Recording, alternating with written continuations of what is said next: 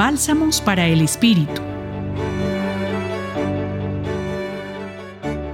Continuamos nuestro recorrido por el camino cuaresmal, acompañados por el Señor Jesús, quien se muestra íntimamente unido a Dios e iluminados por su palabra y sus enseñanzas por medio de las parábolas.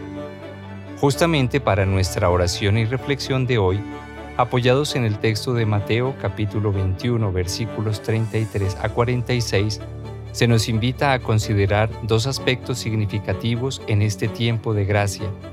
En primer lugar, lo que Dios nos encomienda a partir de la imagen de la viña y en segundo lugar, nuestra respuesta por medio de los frutos que podemos dar. La imagen de la viña es muy representativa y se refiere al pueblo, familia o comunidad que Dios ama, planta, cuida y protege. Así también, reconociendo que hacemos parte de ella, con nuestro compromiso y cuidado, estamos en condiciones de dar frutos abundantes para compartirlos con Dios mismo y con las demás personas.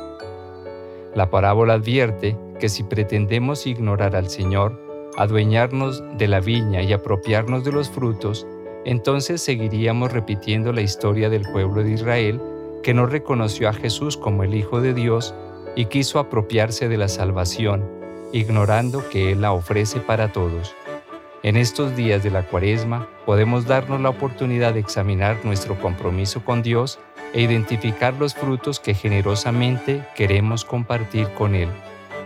Compartió con ustedes el Padre Víctor Alonso Herrera de la Compañía de Jesús, Centro Pastoral San Francisco Javier, Pontificia Universidad Javeriana.